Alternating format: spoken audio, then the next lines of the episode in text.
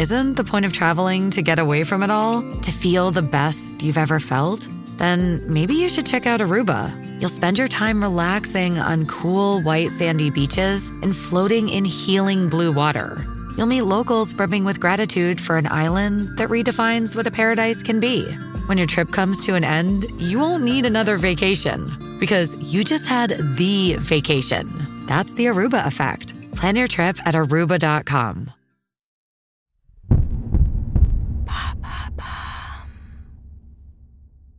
Comment fonctionne la météo des forêts, ce nouvel outil pour lutter contre les incendies Merci d'avoir posé la question.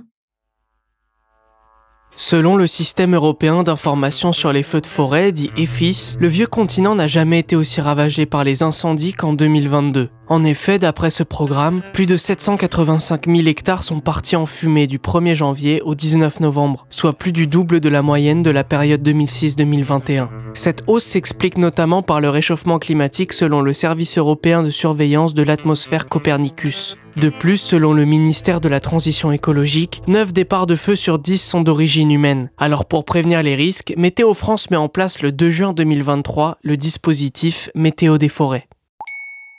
Comment la météo des forêts a-t-elle été élaborée?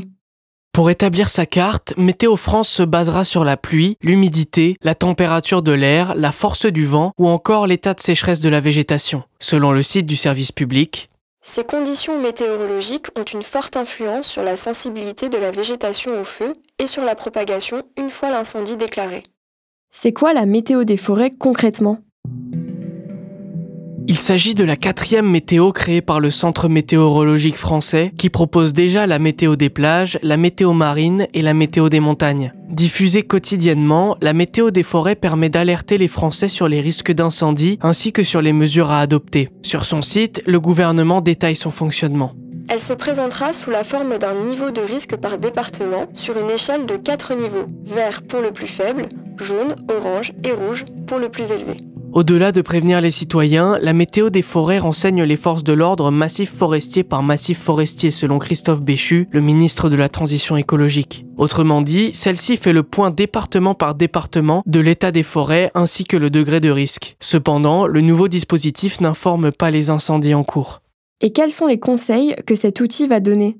Le but premier de la météo des forêts est de permettre aux citoyens d'ajuster leur comportement en fonction de la météo. Très concrètement, elle donnera des conseils pour éviter tout départ de feu. Par exemple, de faire un barbecue loin de la végétation, de ne pas jeter ses mégots de cigarettes en forêt, ou encore de stocker ses produits inflammables dans un endroit fermé. De plus, la météo des forêts diffuse un guide des étapes à suivre en cas de début d'incendie. D'abord, il faut donner l'alerte et essayer de localiser l'incendie. Ensuite, se mettre à l'abri en attendant les secours tout en restant informé. Et enfin, suivre les consignes des secours ou de la mairie.